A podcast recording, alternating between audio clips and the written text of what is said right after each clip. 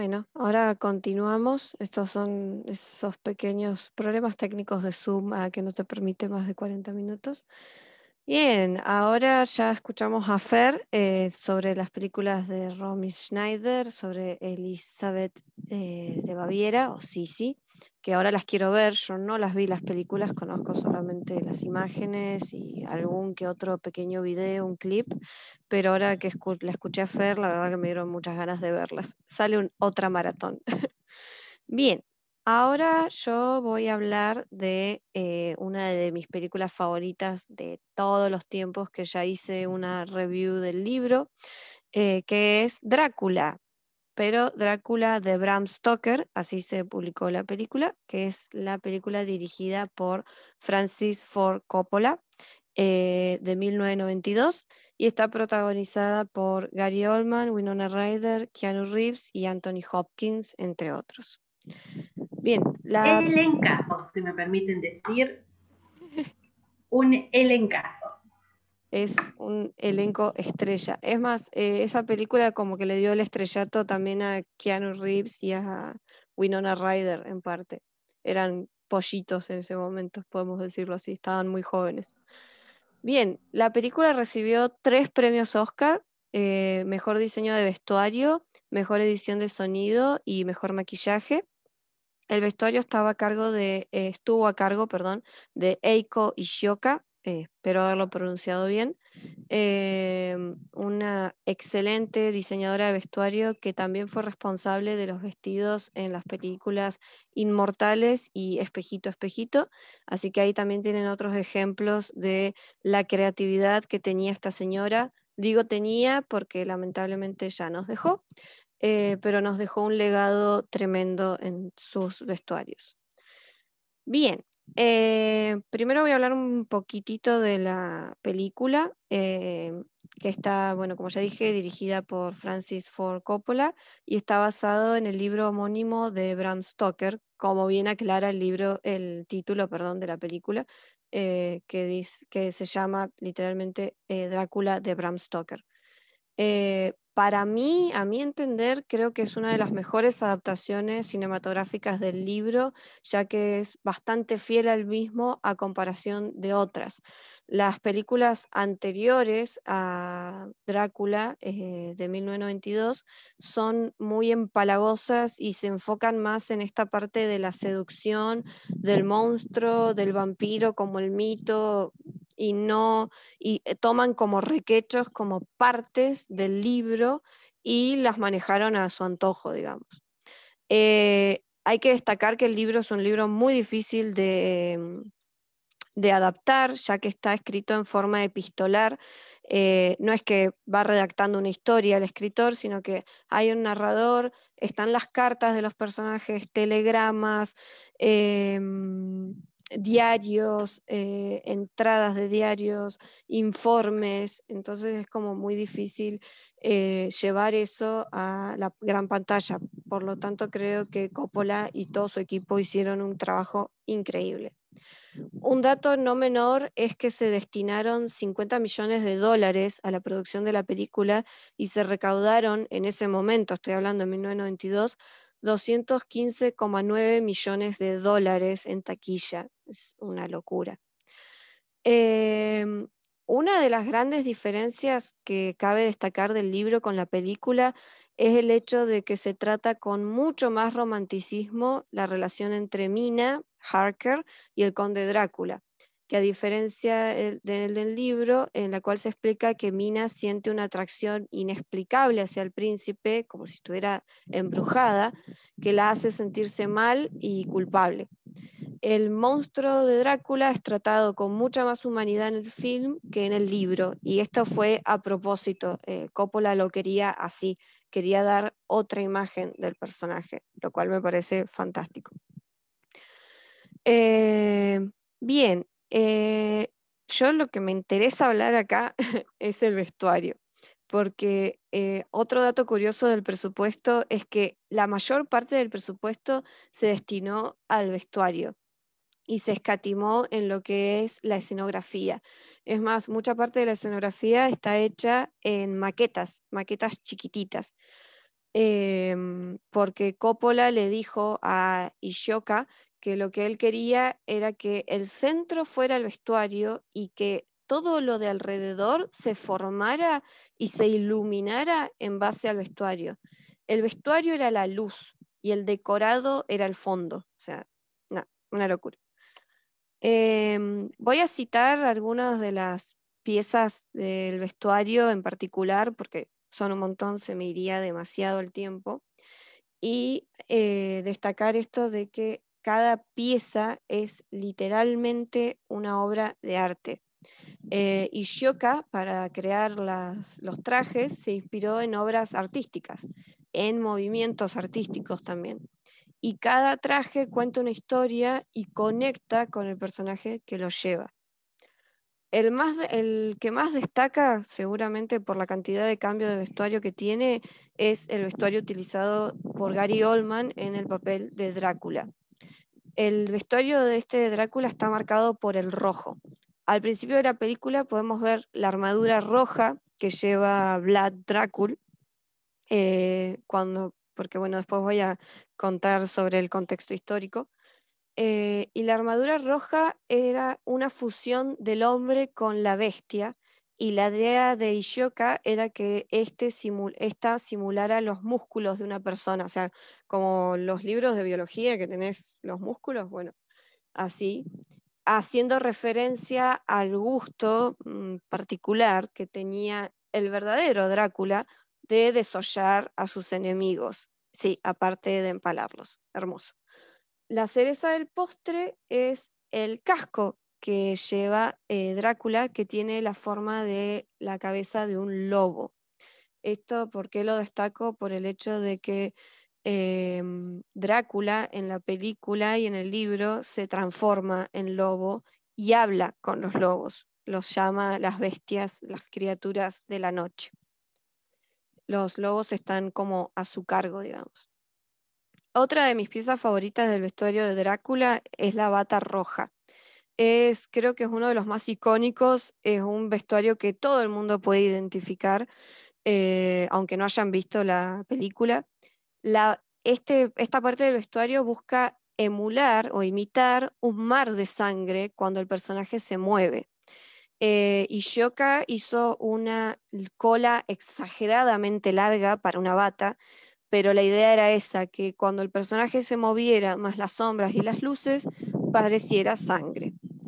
Y en el bordado vemos algunos de los emblemas de la casa de Drácula, el lobo, el águila, el dragón y una serpiente en llamas, lo cual no es un datito menor. Y por último, de los trajes de Drácula, eh, no los voy a mencionar a todos, ya dije, pero quería mencionar el traje dorado. En la película, en una parte cuando Jonathan Harker, interpretado por Keanu Reeves, encuentra a Drácula en la cripta y este se levanta, como la típica escena del vampiro levantándose del ataúd, está vestido con un traje dorado, que ese traje fue hecho lámina por lámina, eran pequeños cuadraditos como de oro, todo, uno por uno, es una locura. Eh, que es como si fuera una, mm, parece una especie de túnica o toga, es muy lindo, eh, es muy atrayente. Em, está directamente inspirado en el cuadro El beso de Gustav Klimt. Después lo que es muy interesante es la relación en el vestuario. ¿Sí? ¿Vas a decir algo? Sí, eh, dije Orne y tenía el micrófono apagado. Em, mientras vos ibas hablando de cada uno de esos eh, vestuarios, eh, lo busqué internet, em, cosa que de esta manera podía verlo y entenderlo aún más mientras vos lo, explicabas. Y justo hablaste de la armadura roja, eh, te iba a decir que cuando lo ves se parece a, ese dibujo que todos hemos visto en los libros de, anatomía, eh, ah, cuando se ven el tejido, los músculos eh, del cuerpo humano, eh, te iba a decir que se parece bastante a esto. Y bueno, después lo mencionaste y explicaste por qué. la bata bien, la bata roja la estoy viendo y me pareció muy interesante lo que dijiste, que la bata tiene los símbolos de la casa a la que perteneció eh, Vlad Draco. Sí, Vlad Dracul. Después voy a explicar bien porque en realidad Vlad Dracul es el padre, pero después lo, voy a explicar bien cuando me centre en el, en el personaje real. Mm, bueno, sí, y también estaba viendo, eh, es, algo muy interesante porque ahí me parece que se conecta parte de la ficción, mitología e historia al representar esos símbolos de la casa real en, la bata.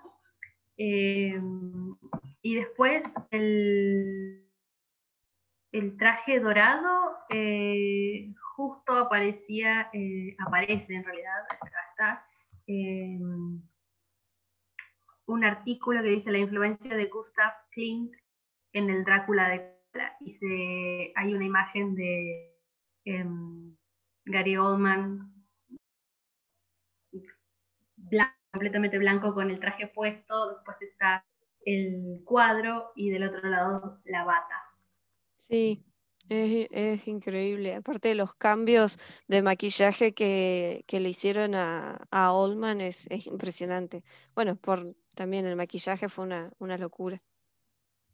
Sí, así que una, recomendación, tal vez el que quiere puede hacerlo, cuando escuchen la explicación que está haciendo Orne de cada uno de estos del vestuario, eh, búsquenlo, porque es lindo, es como si tuvieras eh, a alguien presente en el mismo lugar donde estén escuchando y que te explique todo esto. Es una linda manera de conectar lo que uno está escuchando junto con lo que uno está viendo. Sí, totalmente. Gracias, Fer. Sí, por... coincido plenamente. Sí, em, continúe. Bueno, gracias. Eh, bien, eh, el, iba a hablar del vestuario de Mina y Elisabetta. Para el que no vio la película, eh, Elisabetta es la esposa de Drácula, el amor de su vida, una princesa, la princesa Elisabetta. Y Mina vendría a ser la reencarnación de Elisabetta muchos años, cientos de años después. Eh, lo interesante en el vestuario que diseñó Eiko Ishioka es que la reencarnación de Mina, eh, de Elisabetta en Mina, se ve a través de los vestidos. Eh, ellas comparten un color principal en el vestuario, que es el verde, adornado por motivos. la reencarnación se ve a través de los vestidos diseñados por Eiko Ishioka y con esto decía que comparten este color eh, principal en el vestuario, las dos, que bueno, las dos están interpretadas por eh, Winona Ryder, em, que es el verde, está adornado por motivos vegetales. Entonces, nosotros al inicio de la película vemos a Elisabetta con un vestido eh, verde eh, bastante acorde a la época. Algo a destacar es que eh, Eiko Ishioka trató de respetar bastante el estilo y los vestidos, la forma de los vestidos de la época según correspondía. ¿Se escuchó bien hasta ahí?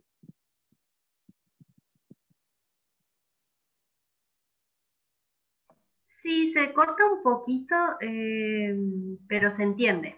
No es ah, que se corta y queda en silencio, que por ahí como que va medio lento, pero se, entiende. Ah, bien, bien, gracias. Preguntaba por las dudas.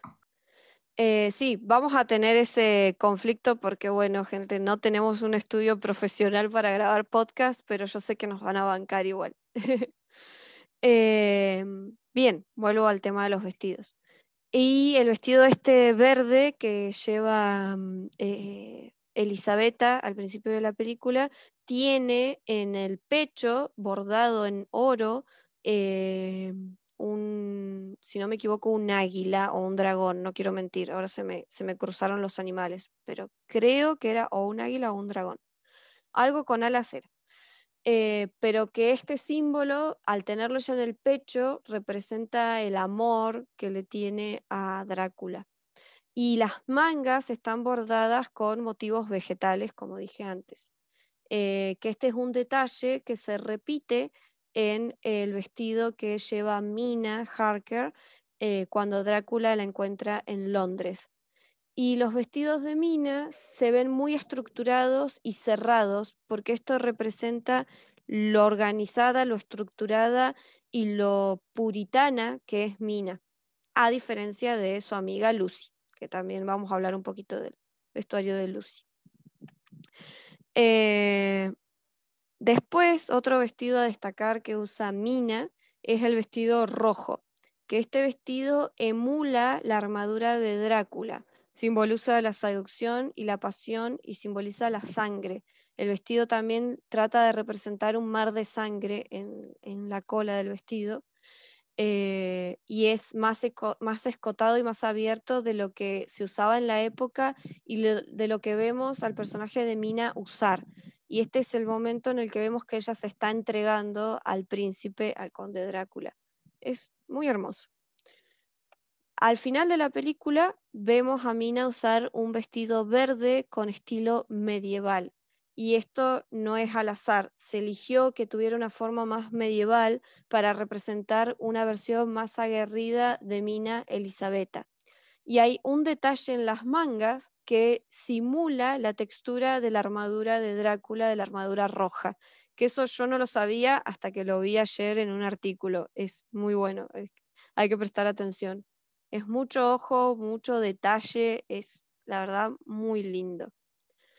Em, y bueno, quería cerrar eh, con el vestuario de Lucy Westenra, que Lucy es la amiga, la mejor amiga de Mina, pero es completamente opuesta a Mina. Lucy es un personaje carismático, es lasciva, liberal, osada, es algo frívola.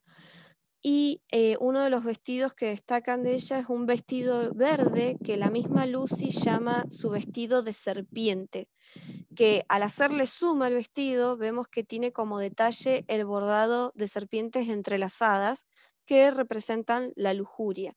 Y ella utiliza vestidos más escotados, excepto por el vestido de novia, que también es una de las piezas claves de la película.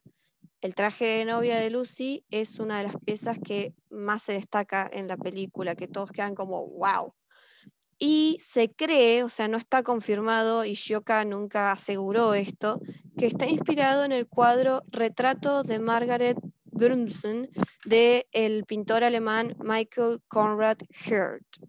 Eh, y vos ves el cuadro y es idéntico el vestido, es idéntico, y el tocado que ella lleva. Em, hice lo mismo que con los trajes de, de Drácula, fui viendo uno por uno.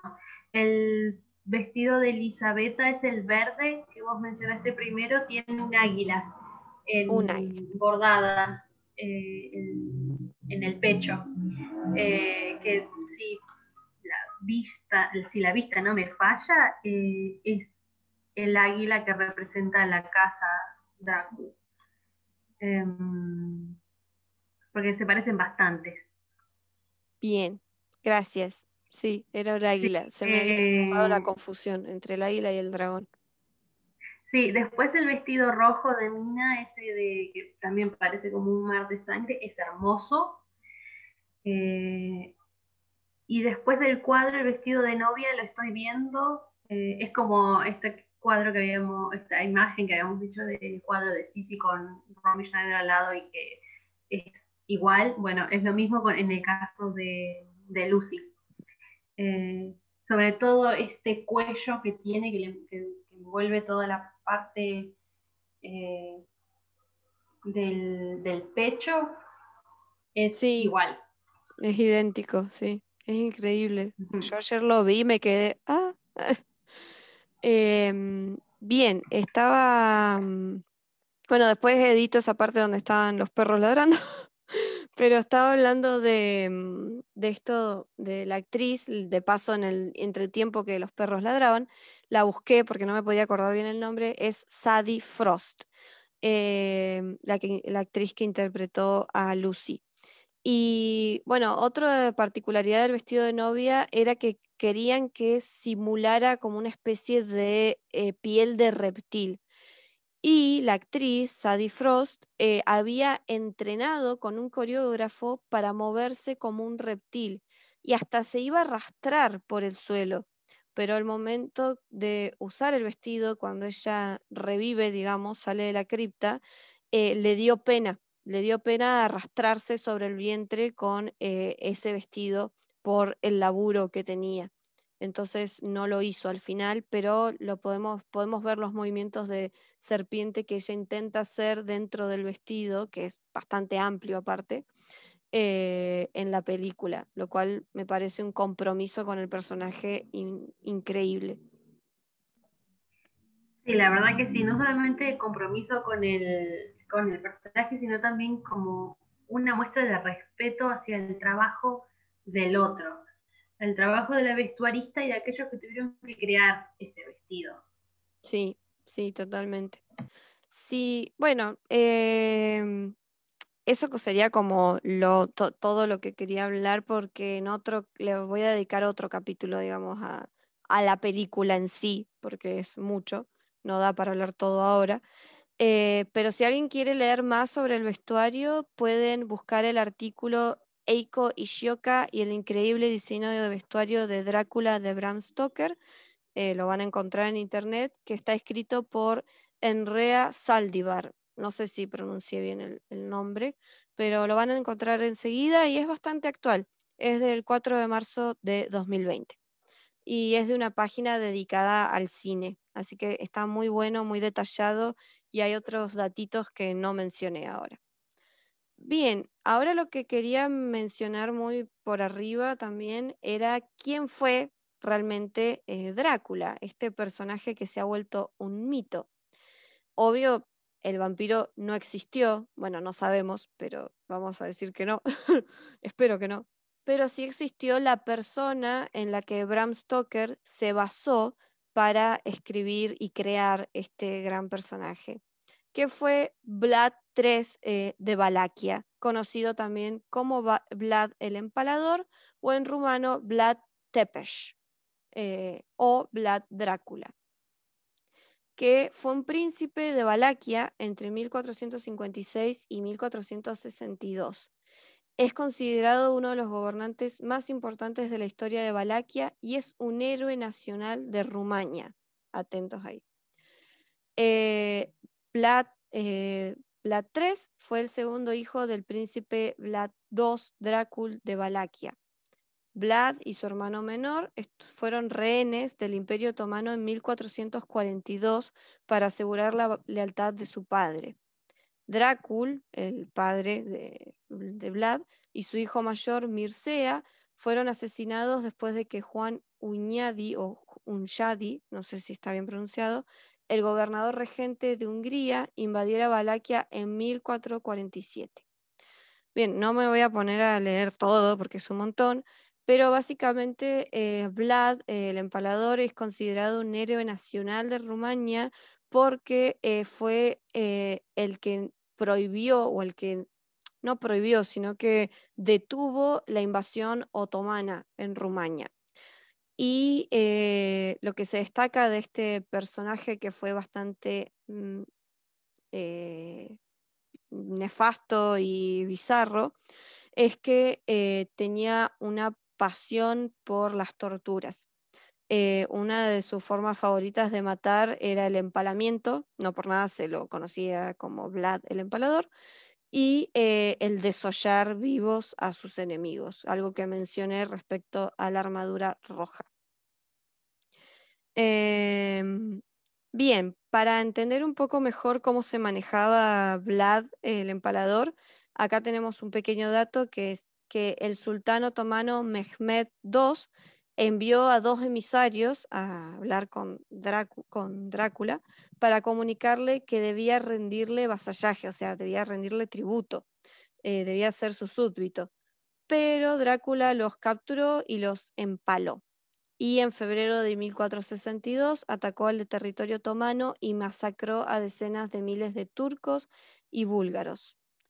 Otro datito de este personaje es que llevaba la cuenta de las personas que él con su propia mano había matado y sin contar a las que habían matado sus hombres bajo y bien lo último que quiero mencionar que eso lo voy a explicar mejor cuando hable de la película es que eh, la tragedia de Elisabetta de su esposa es que em, cuando los otomanos asediaron el castillo de Drácula en un momento los turcos eh, el castillo está ubicado, está todavía el castillo, existe, está ubicado sobre un risco y da a un vacío hacia un río, que es eh, ese río hoy en día se llama el río Princesa, porque eh, Elisabetta se sintió, como se dice, atrapada, se le dio claustrofobia al no poder, no poder salir por ningún lado, no poder escapar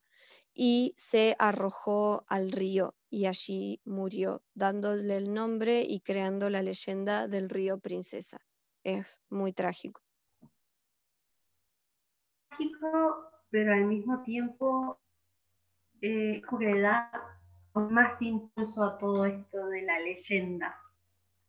Mm, no, no hay dudas ahora con toda esta información de por qué Bram Stoker lo eligió a, a Vlad para inspirar en, Drácula. Em, hace unos años atrás, em, me acuerdo que en una revista eh, salía un en es en donde ocurrieron estos hechos, si no me equivoco, em, y dice que se puede visitar el pueblo eh, en donde vivió, pero el pueblo más cercano a donde se encontraba el castillo de, de Vlad. Y dice que atrae muchos turistas y que es, si tal vez no te interesa esa parte de, la historia, de, la leyenda y todo eso, igual es un lindo lugar para conocer porque de los pocos lugares en que ha, que ha logrado mantener la arquitectura medieval en todos estos siglos, teniendo en cuenta que eh, han ocurrido un montón de cosas, como por ejemplo dos guerras mundiales en Transilvania, que Transilvania pertenece a Rumania, eh, un país también azotado por las guerras eh, y otros em, conflictos políticos. y decía que es algo muy lindo de ver cómo esta arquitectura medieval todavía sobrevive. Sí. Eh, algo a destacar, bueno, yo le digo Elisabetta por el nombre que se le dio en el libro y en la película, pero en realidad no se sabe el nombre real de ella, porque Vlad tuvo dos esposas y es como que se volvió un mito. Eh, se, están los escritos, se dio en el boca en boca de que ella se suicidó de esta manera al verse atrapada, y, eh, pero no se sabe el nombre real de ella. Se cree que era la hija ilegítima de Juan eh, Junchadi, no sé cómo se pronuncia bien el nombre, eh, porque después Drácula se volvió a casar con otra mujer llamada Justina, pero ella lo sobrevivió. Así que bueno, ese es un pequeño dato al respecto de eh, que bueno, nunca vamos a saber cuál fue su nombre real eh, o quién fue realmente.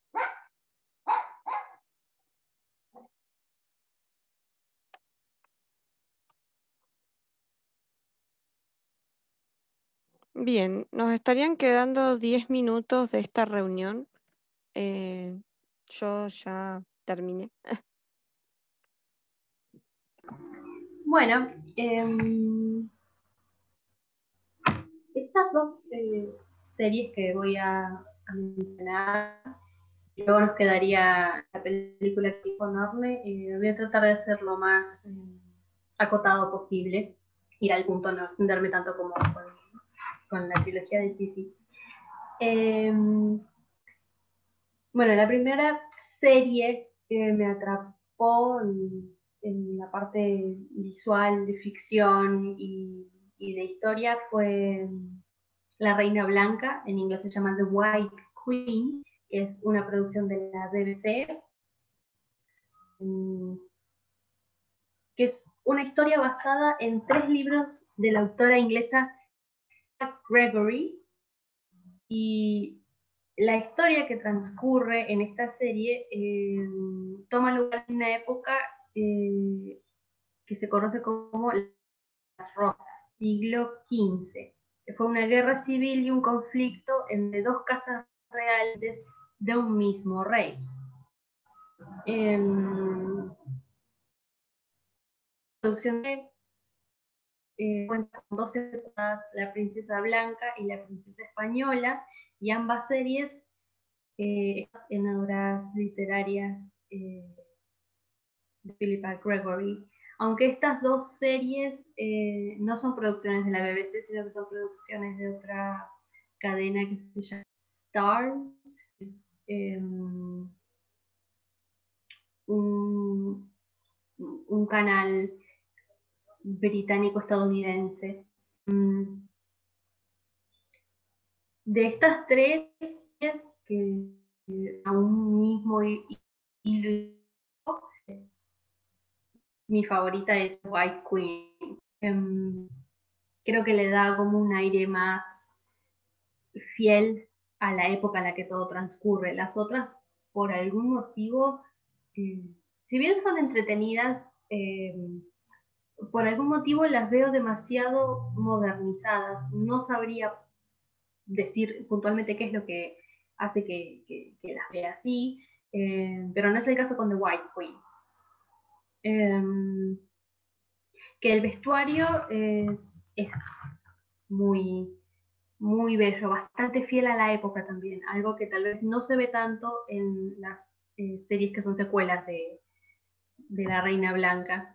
Em, Nick Ed, que se escribe Ede, fue el, diseñador de vestuario y obtuvo una nominación a los premios Emmy por mejor vestuario en una serie. Em, algunos de los vestuarios más hermosos que hay en esta serie son el vestido de coronación de Elizabeth Woodville, eh, una reina de Inglaterra, es un hermoso vestido, si quieren pueden buscarlo. Em, hay otro también que se repite bastante, que es un vestido gris, más o menos, que tiene como piel en los bordes, una piel blanca, que también es, es hermoso. Em, y así, el corte de los vestidos que se ven en ese... Eh, son bastante fieles a lo que se usaba en la época eh, obviamente deben tener alguna que otra eh, tinte de modernidad en ellos, pero es bastante sutil. Em, y algo para destacar es, ya me alejo un poco más de la parte histórica y de vestuario, es la excelente actuación de Rebecca Ferguson, que es la que interpreta a la reina blanca Elizabeth Woodville. Em, para que tengan una idea de quién es Rebecca Ferguson, ella actuó en, Doctor Sueño y en em, The Greatest Showman, la película con Hugh Jackman. Ella hace de la cantante de ópera. Em, así que tengo para destacar la, la, actuación de ella y de las demás actrices también, que todas interpretan a personajes femeninos que realmente existieron y personajes muy fuertes muy decididos que tuvieron que eh, afrontar situaciones muy difíciles eh, y que me parece también hablan de habla mucho del carácter de estas mujeres frente a una situación tan complicada como era eh, una guerra civil y a pesar de que ellas pertenecían a diferentes bandos todos tenían algo que perder entonces me parece que están muy bien representadas. Eh, y algo también que me gustó mucho es que la serie se filmó en Bélgica, en las ciudades de Brujas y Gante, que eso es lo que también le da un aire mucho más medieval eh, a toda la serie, porque Bélgica es uno de los lugares eh, en, en Europa donde más también se conserva toda esta arquitectura medieval. así que esos serían como los datos de color que se filmó en estas ciudades de Bélgica y también luego en, en Londres. Hermoso. Yo quería hacerte una pregunta que me entró la duda. Ahí me puse a buscar el, como hiciste vos, me puse a buscar el vestuario mientras lo, lo decías. Y el vestido dorado que lleva en la película también ella es como, ay, qué belleza, por Dios, lo amé. Em, uno que es todo, todo, todo dorado y es muy brillante, es increíble, tiene joyas, me encanta. Eh, una cosa que te quería preguntar es, ¿por qué se llama la Reina Blanca? ¿A ella se la, se la llamó así en la vida real o es de la autora, digamos? Eh, no, el motivo que se llama la Reina Blanca es porque el centro de atención en la serie, eh, creo que se reparte a medida que lo vayan viendo, eh, se van a dar cuenta, pero los primeros capítulos o gran parte de la serie se centra en Elizabeth eh, Woodville, que ella estaba casada con Eduardo IV, que pertenecía a la casa de York. La casa de York se representaba con una rosa blanca. Em, esa era una de las casas que se encontraba en conflicto, era la casa en realidad que se encontraba en conflicto con la casa de Lancaster, que eh, estaba representada con una rosa roja. El conflicto era entre ellos, que eran familia, eran eh, primos, no sé si primos hermanos, pero primos segundos, pero estaban eh, emparentados. Eh, entonces, em, en la serie, el centro de atención es ella, Elizabeth Woodville, la esposa de Enrique IV que pertenecía a la casa de York. Ella al principio en la serie pertenece a la casa Lancaster, pero luego se cambia a la casa de York.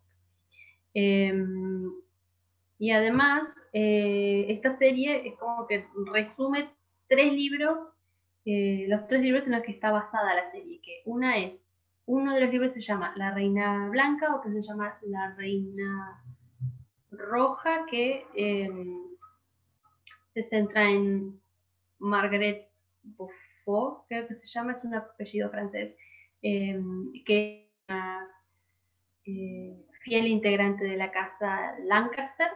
Y la otra, el otro libro que también se basa en la serie es eh, The Kingmaker's Daughter, que sería la hija del creador de Reyes, vamos a llamarlo así, em, que era Anne Neville, que ella era hija del conde de Warwick, alguien que en un momento apoyó a la casa York, luego a la casa Lancaster. Y Anne Neville eh, estuvo casada con Enrique de Enrique Lancaster, creo que era el apellido, pero eh, tenía el título de príncipe de Winchester, que era eh, el heredero al trono Lancaster.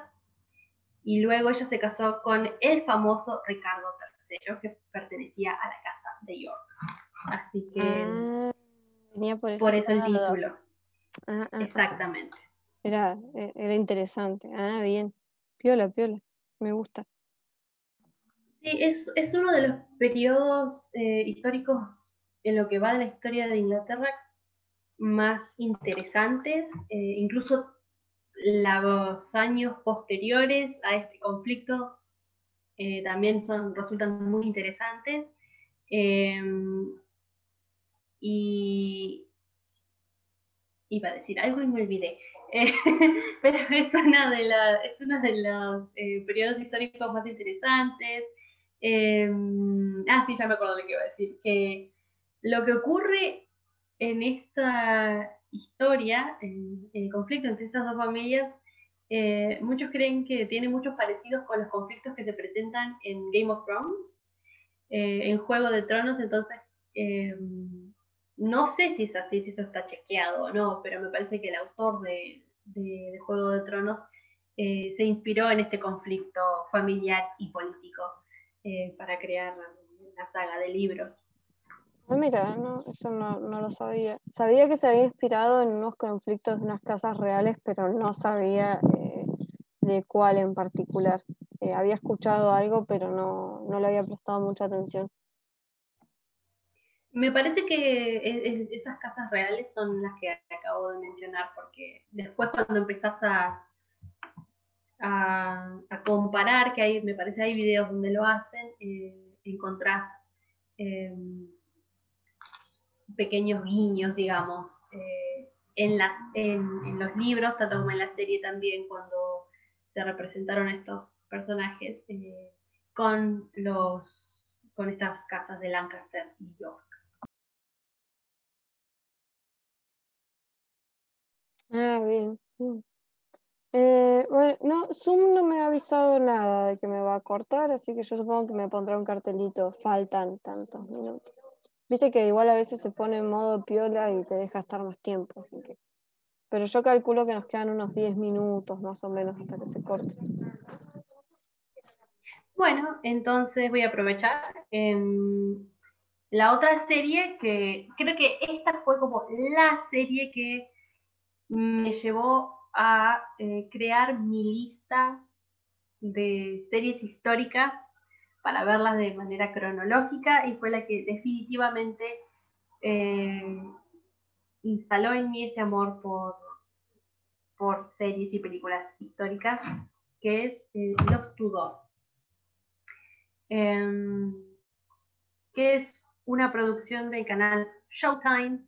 Tenía entendido que estaba en Netflix, pero me parece que ya eh, en este mes la sacan.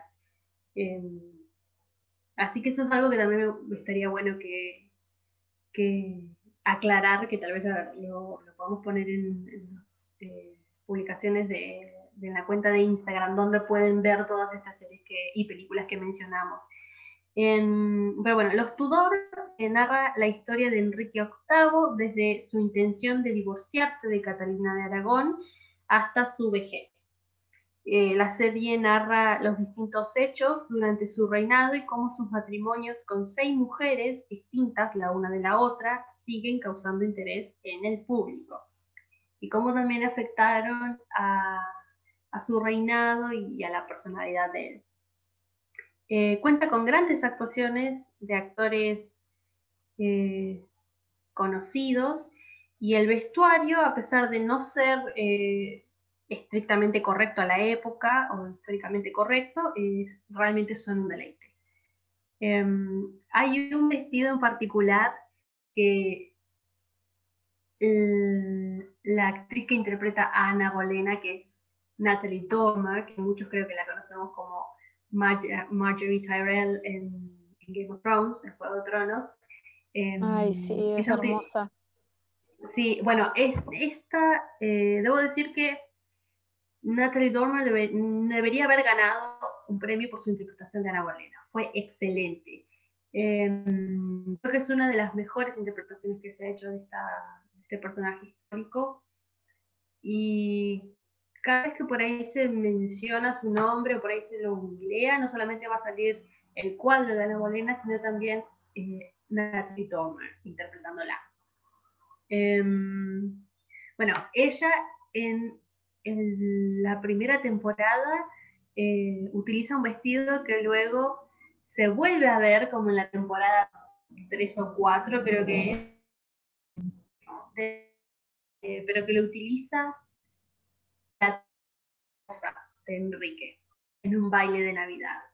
Eh, y luego este mismo vestido había sido utilizado por primera vez, creo, en una serie, también una miniserie de la BBC que se llamaba Elizabeth la Reina Virgen.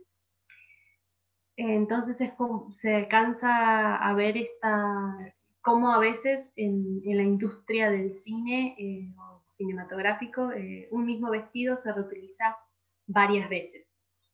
Y lo que muchos también dicen a veces es qué lindo ver como este video que eh, lo usa Ana Bolena en una serie, luego lo Elizabeth, que fue su hija, en otra. Ay, qué hermoso. Iba a comentar, pero justo me estaba ladrando la señora. En algún momento van a escuchar a mis perros ladrar. Ah, no voy a poder editar todos los ladridos. Pero qué hermoso, qué lindo. La verdad, no, ese, ese dato tampoco lo tenía, no, no sabía. Eh, Los Tudors es una serie que debo haber visto tres capítulos nada más. Nunca le presté mucha atención, pero es una serie que quiero ver, que, me interesa y que quiero sentarme a verla como corresponde, porque sé que es muy, es muy linda y es muy interesante. Muy linda visualmente también. Sí, eh, es muy linda visualmente, em, tiene muy buenas actuaciones, está muy bien escrita también, em, porque el creador de la serie es Michael Hurst, que es el creador y guionista de Vikings, eh, otra gran serie. Eh, así que si vieron Vikingos y les gusta, entonces es posible que se enganchen con los Tudor y que les guste bastante. Em, la diseñadora de vestuario fue Joan Bergin, que ganó tres premios Emmy por su trabajo en esta serie. Y hay un, artículo que ahora no puedo mencionar el, título, pero es un artículo de, New York Times eh, en el que ella mm, habla sobre eh, el vestuario de la serie, que muchos también al momento de hablar de esta serie dicen, le restan puntos porque el vestuario no es eh, fiel a la época histórica. Hay mucho, mucha, mucha clavícula, se deja ver mucho la clavícula, el busto, y que no era tan así en la época de los Tudor. Eh, sin embargo, dice que ella em, hizo una investigación para tratar de captar eh, la, época, eh, pero que sin embargo le dio un toque de modernidad a los trajes para que el público pudiera conectarlos mejor, tal vez con algún personaje eh, de la actualidad, y que también hizo cambios para que la personalidad de cada personaje se refleje en, los trajes.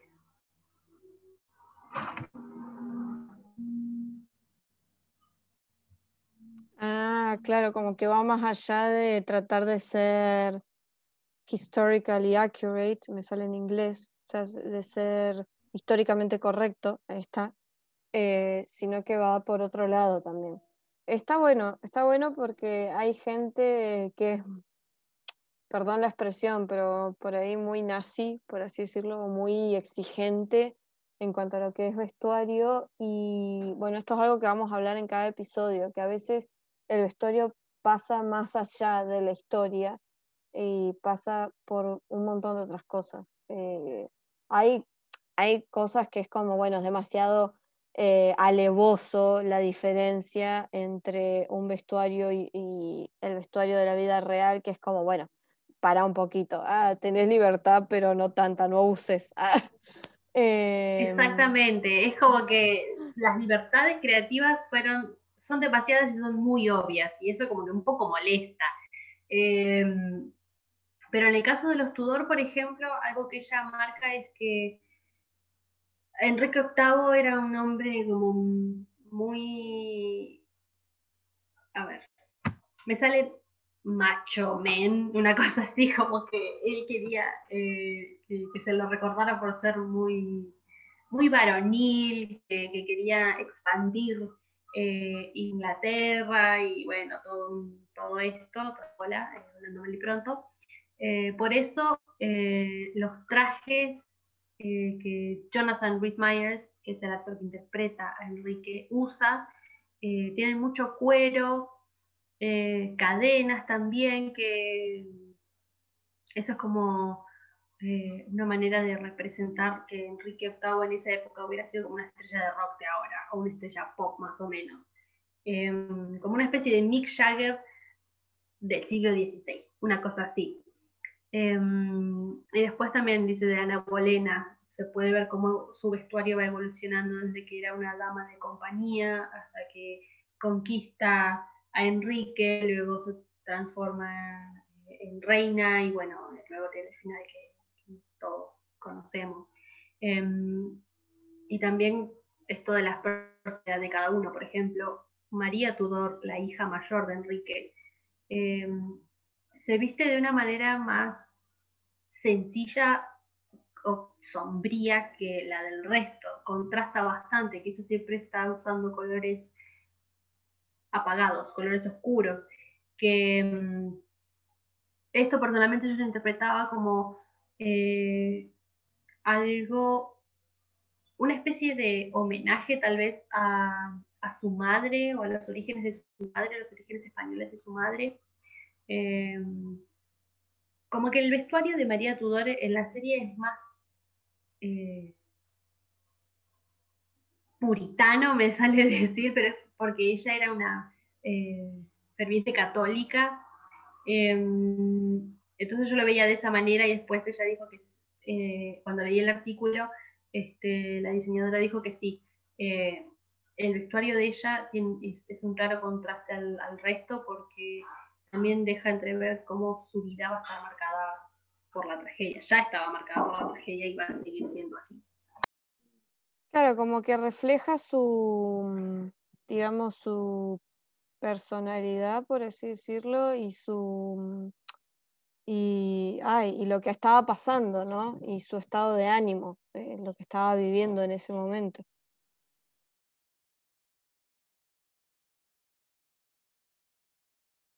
Exactamente. Eso sería, sería. Ahora solamente queda una, una película que es en la que eh, ambas podemos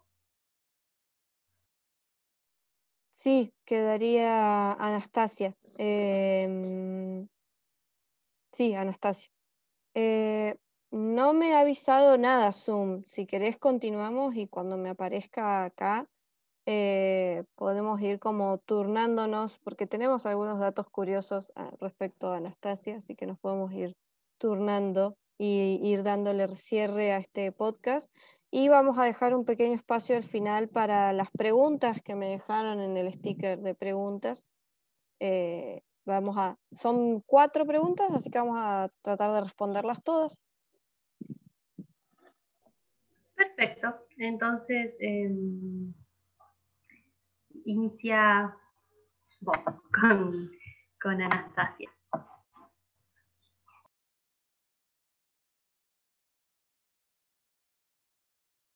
Bien, ahí.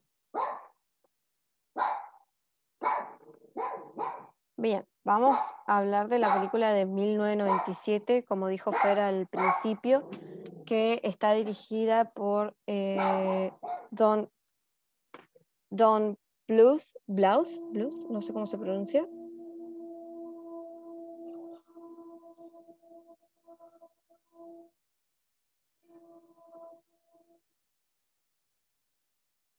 sí, bueno, supongo que se pronuncia así, Blues, Blues, y Gary Goldman para el estudio Fox Animation Studios.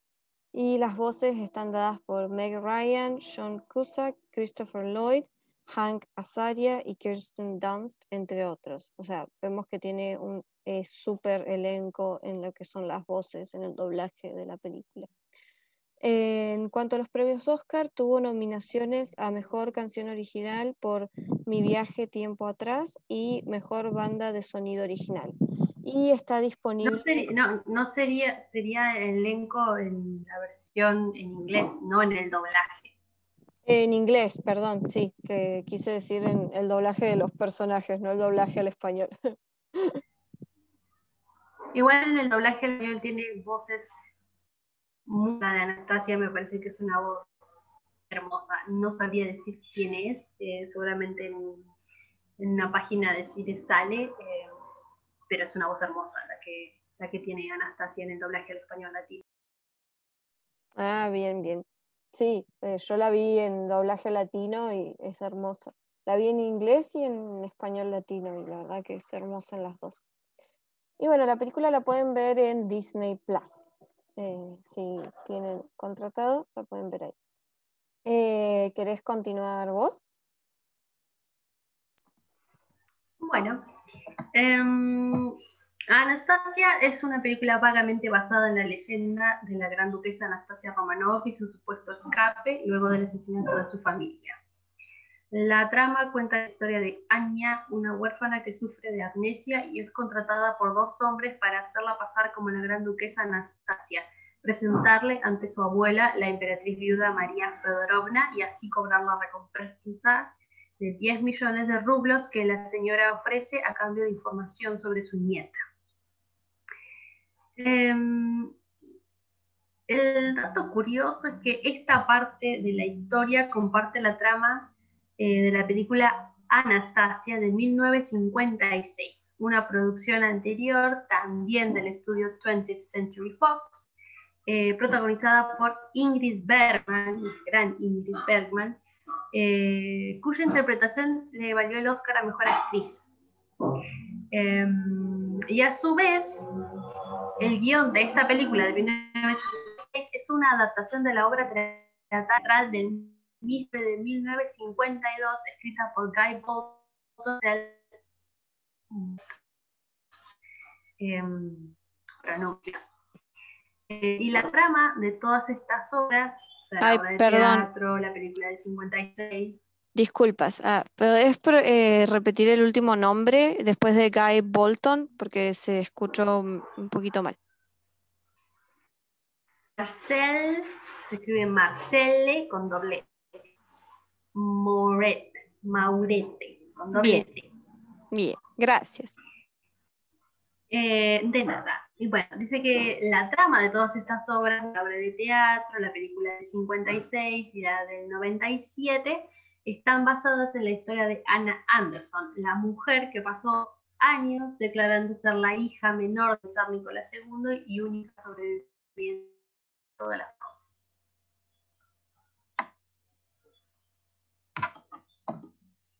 Bien, sí, la, eso fue una leyenda, digamos, o sea, esa mujer existió, Anna Anderson, que durante años ella dijo, aseguró ser hija del zar Nicolás II y bueno, eh, por ende haber sobrevivido a la masacre de la familia Romanov, ¿no? Bien, eh, al ser una película que está dirigida a un público infantil, obviamente hay cosas que no se pueden mostrar en una película para niños y la trama incluye... me, dio, pero me dio, me dio risa que dijeras Nicolás II. Ay, perdón, Nicolás II. Leí, los, dos, leí los palitos, ¿viste? Es que ella es muy literal, pues. me llamó la Nicolás II. Segunda. Eh, me dio por esto. Sí, em, bueno, gente, va a haber bloopers acá, o sea, lo este, lamento. Bueno, ahora sí. Em, bueno, ahora sí. Bueno, sí, eh, lo que decía de que está dirigido a un público infantil eh, incluye magia y fuerzas tenebrosas, que en la película eso muestra que fue lo que llevó a la ruina de la familia de Anastasia. Y bueno, y se encuentra llena de inexactitudes históricas, eh, como por ejemplo, yo voy a citar una, Fer me seguirá con las otras. Una de ellas es el tricentenario de los Romanov, que no se celebró en 1916, sino en 1913, cuando Anastasia tenía 12 años y no 8, como lo indica la película. Fer, te doy el pie para los otros. Exactamente, eh, porque en la película arranca con este baile, este celebración por, los 200 años de la, de la familia Romanov en el trono de Rusia, que se alcanza a ver en 1916 y 1913. Además, eh, estaba la, segunda la primera guerra mundial, perdón, entonces eh, directamente no daba para hacer un baile eh, con, una como esa. Em, otra de las inexactitudes es que las residencias oficiales del SAR fueron abandonadas para la película sino que fueron ocupadas como lugares administrativos del gobierno comunista. Em, porque se alcanza a ver también que cuando Aña vuelve a... ya pasaron 10 años de los hechos eh, en la película, se alcanza a ver que vuelve a San Petersburgo, que ese es otro error. se sigue llamando San Petersburgo en la película cuando en realidad había cambiado el nombre a Leningrado. Anda a saber por qué. Arre. Eh, y em, ella va al palacio, eh, al palacio de invierno que se encuentra en, San Petersburgo, que actualmente se, se conoce como el Palacio de Invierno o el Museo de Hermitage, creo. Em, y en la película se a ver como que está completamente abandonado y no era así, sino que eh, era parte de un, de, un del gobierno, como por ejemplo el Kremlin en Moscú, que actualmente es como una como la Casa Rosada, más o menos de acá de Argentina, em, pero de Rusia, el Kremlin en realidad era una residencia eh, del zar, que luego pasó a ser como la Casa de Gobierno de, de Rusia. Em, y la última inexactitud que vamos a mencionar es que Rasputín nunca fue enemigo de la familia ni los maldijo como se mueve, como se eh, muestra en la película, sino que todo lo contrario. Era alguien en el que confiaban plenamente debido a que era el único que podía detener los ataques de, hemorragias que sufría el único hijo varón del niño, eh, que era el heredero al trono también. Em, ellos tenían en total cinco hijos, cuatro hijas y un solo varón, y las leyes en Rusia decían que solamente el varón podía eh, em, heredar el trono. Así que la familia eh, confiaba plenamente en Rasputin, otro de los motivos por los cuales también eh, la familia acabó como acabó. Em, y Rasputin fue asesinado unos seis meses antes, más o menos antes de los Romanovs, por otros miembros de la familia, eh, de una manera parecida como lo, demuestra la película. Sí, era como una cucaracha, no se moría más. Perdón, es un muerto, no se puede defender, pero Dios santo. Vamos a dedicar igual un capítulo a la, tragedia de los Romanov y vamos a hablar de este particular personaje, Rasputín. Sí, yo creo que vamos a dedicarle más de un capítulo porque hay mucho para contar sobre esta familia. Eh, debido al trágico final que tuvieron, a esto que, no se sabía que había ocurrido con ellos eh, durante muchos años. Eh, es como que se sabía que estaban muertos, pero no había nada oficial. y bueno, después luego la aparición de esta esta señorita Ana Anderson diciendo que era Anastasia, como que eh, contribuyó mucho más a toda la leyenda alrededor de los Romanov,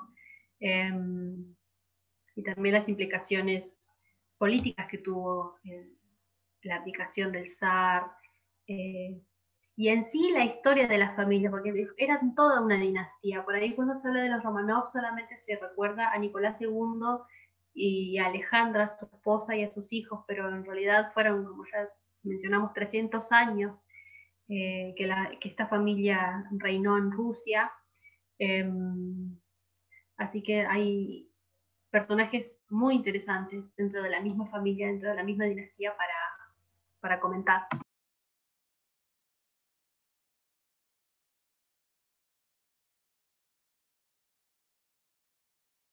Bien, Em, si querés, eh, podemos pasar a las preguntas, porque ya estaríamos cerrando con eso.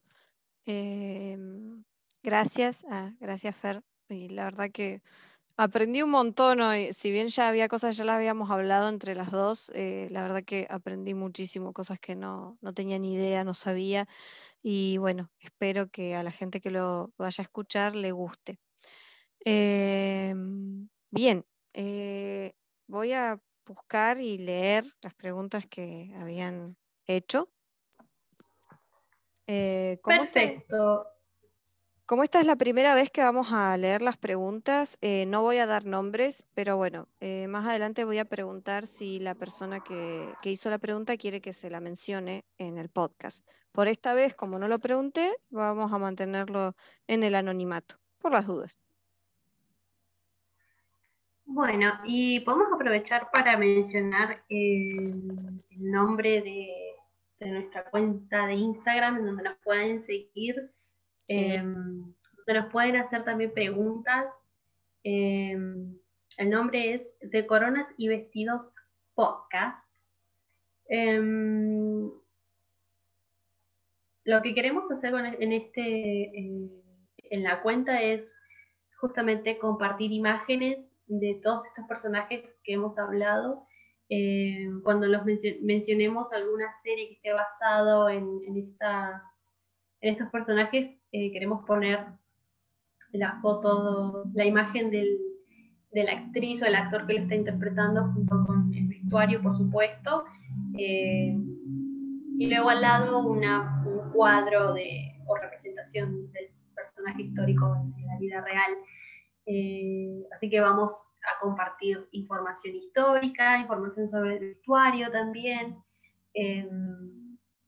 información sobre el podcast cuando ya esté publicado, cuando ya lo estemos por grabar. Si tienen preguntas también nos pueden eh, mandar un mensaje, así que em, los esperamos. Sí, así será exactamente como dijo Fer. Y bueno, después de publicado el podcast, el primer episodio, eh, este viernes lo voy a subir.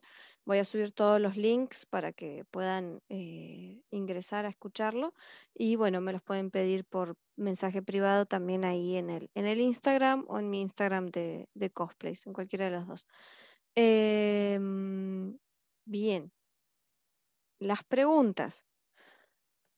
La primera pregunta que hicieron es una opinión, eh, ¿qué opinión tenemos nosotras al respecto de una serie? La pregunta dice, ¿qué piensas o qué piensan de los Borgia? Bien, yo la única versión de los Borgia que vi es la mm, interpretada por em, Jeremy Irons, Jeremy Irons, perdón. Eh, sé que hay otras. ¡Qué actor! ¡Qué voz! Qué hombre, sí, realmente. Qué actorazo. La verdad, coincido plenamente. Y la verdad que no la vi completa. Eh, voy a dar mi opinión, después Fer puede hablar. Eh, no la vi completa, pero mi mamá sí, y le gustó mucho. Eh, ella conoce la historia de los Borgia porque la leyó, porque le interesa. Y me dijo que, bueno, si bien hay algunos desfasajes históricos, está muy bien las interpretaciones y está bastante fiel a la historia dentro de, lo que es una serie dramática.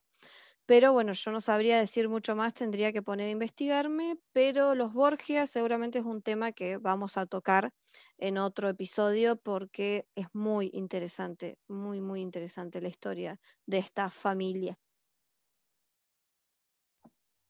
Exactamente, además eh, también es como que mucho, muchos rumores, muchas leyendas tal vez alrededor de la familia, eh, pero no hay que olvidar que fueron una familia muy poderosa y que influyeron bastante en la política de Europa, sobre todo en la época del Renacimiento.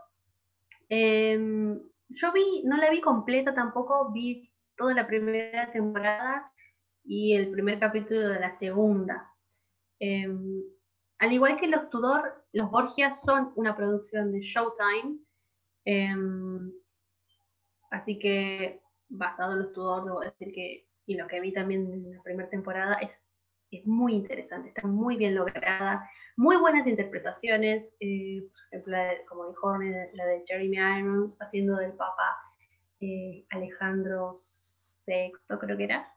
Em, a mí me gustó, a mí me gustó y eh, hablando de la parte del vestuario, lo amé. Lo amé.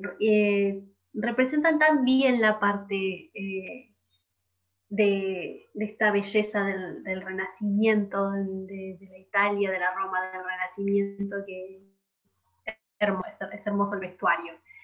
Em, sin embargo, yo encontré como algunas inexactitudes eh, en la serie, eh, pero me gustó, está buena. Eh, sin embargo, si quieren como ver algo más fiel a la parte histórica,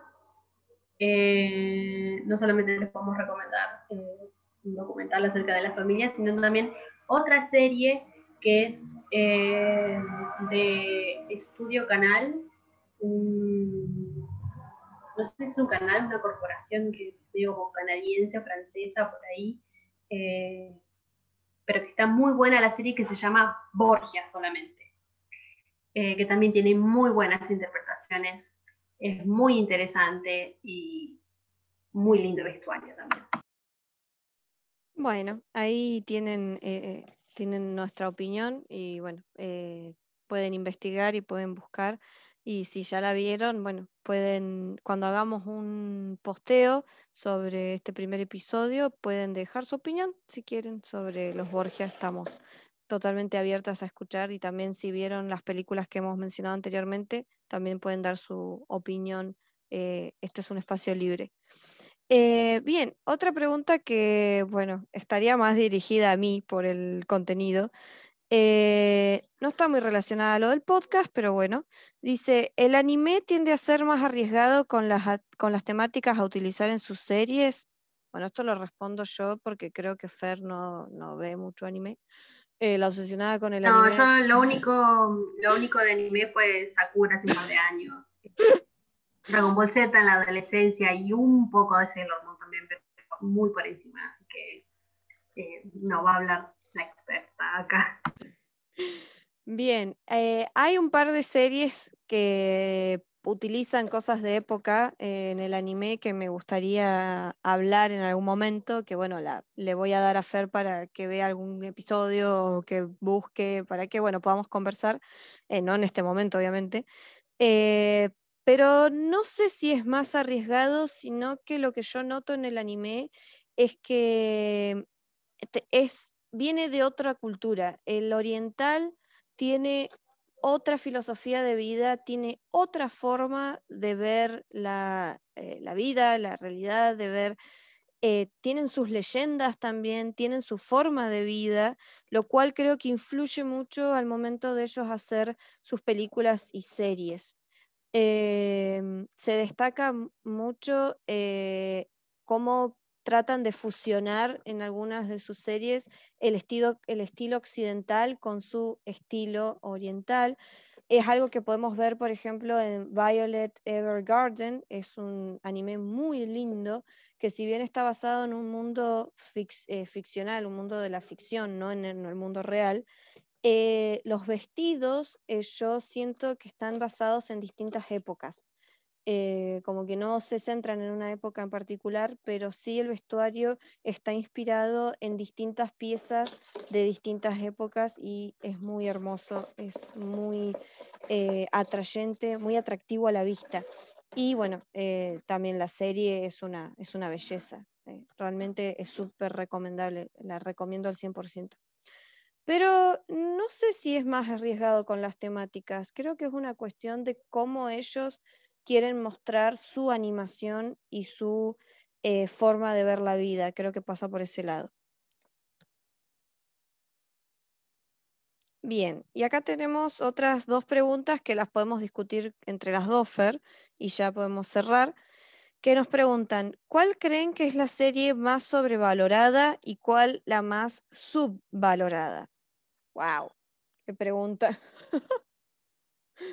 Acá nos agarramos a las piñas con ahí.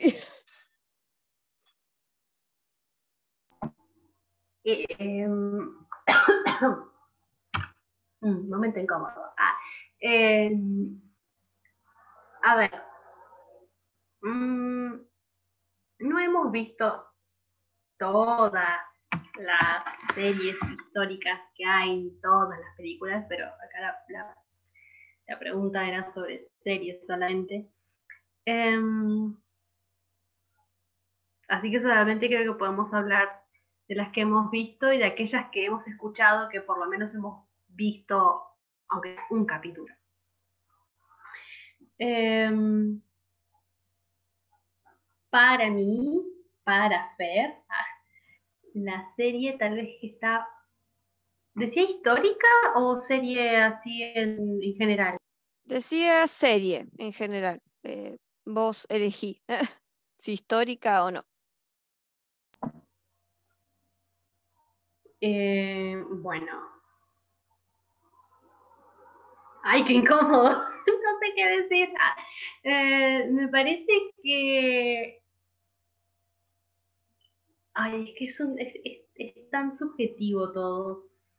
Em, yo estoy pensando y no se me ocurre una en particular, porque hay series que han tenido mucho éxito y son muy buenas y han visto su ocaso, como lo que pasó con Juego de Tronos, pero no puedo decir que está sobrevalorada. Para mí no está sobrevalorada.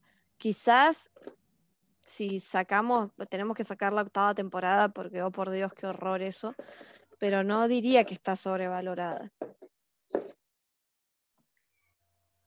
Eh, estoy de acuerdo. Eh, ahí me parece que hubo un error de producción, de tiempo, de costos, tal vez, pero es para otro, para otra charla esa. Pero serie en general que está sobrevalorada em, y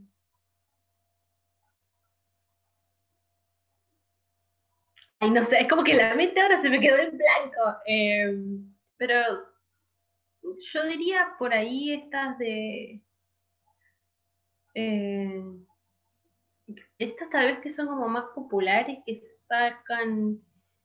Eh, ah, aquella se me vino una. Em, la casa de papel. Estaba pensando exactamente en lo mismo. Yo vi un capítulo y me aburrió mucho. Perdón, gente. Si les gusta, mis disculpas, pero no, no, no, no. Eh, a, mí me... Uno puede ser que la trama de la primera temporada eh, sea interesante, pero me parece que llevan como tres temporadas, puede ser. Eh, ya deja de la, lo que ocurre en esas temporadas no tiene nada que ver con el título o con la trama inicial, entonces... Eh, eh, cerramos ya con esto, nos despedimos y bueno, lo que nos quedó responder lo responderemos en el próximo episodio. muchas gracias a los que escucharon hasta acá y nos escucharemos en la próxima. Sí, bueno, eso de cuando dije tengo que ir a comer, cortalo. Em, pero eh, surgió un imprevisto, entonces tenemos que cortar acá. Eh, la otra parte de la pregunta la vamos a contestar en el próximo episodio. Hasta ahora, de series en general, nos parece sobrevalorada es La Casa de Papel. Em, después daremos nuestra opinión sobre cuál, es, cuál está infravalorada. Después la misma pregunta, pero en series históricas. Así es. Bueno, muchas gracias, Fer. Buen provecho.